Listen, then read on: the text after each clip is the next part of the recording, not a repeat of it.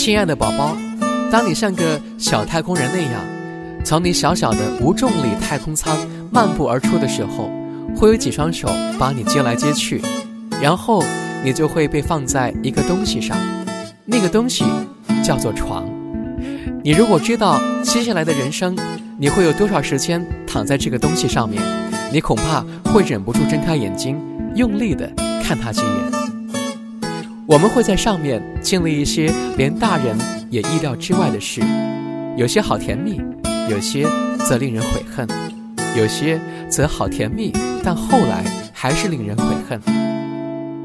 我们还会在床上做一些梦，好像有个不甘心的人背着你在乱翻人生的抽屉，翻完了也不恢复原状，就随手又把乱七八糟的抽屉给关上了。床也会见证很多我们脆弱的时刻，有时候只是太累，躺在床上仰望天花板，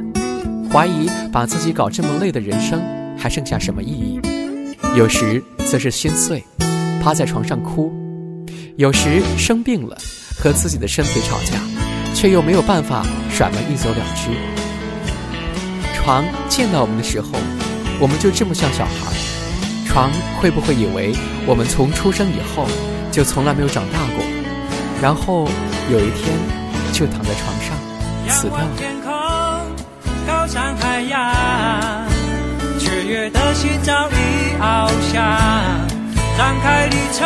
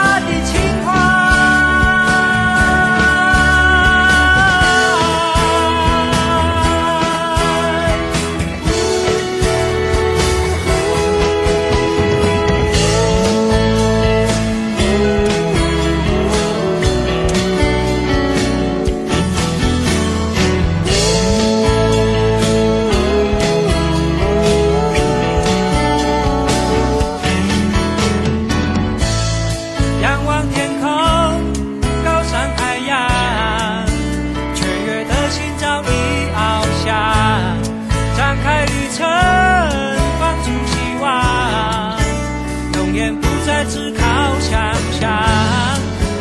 不管山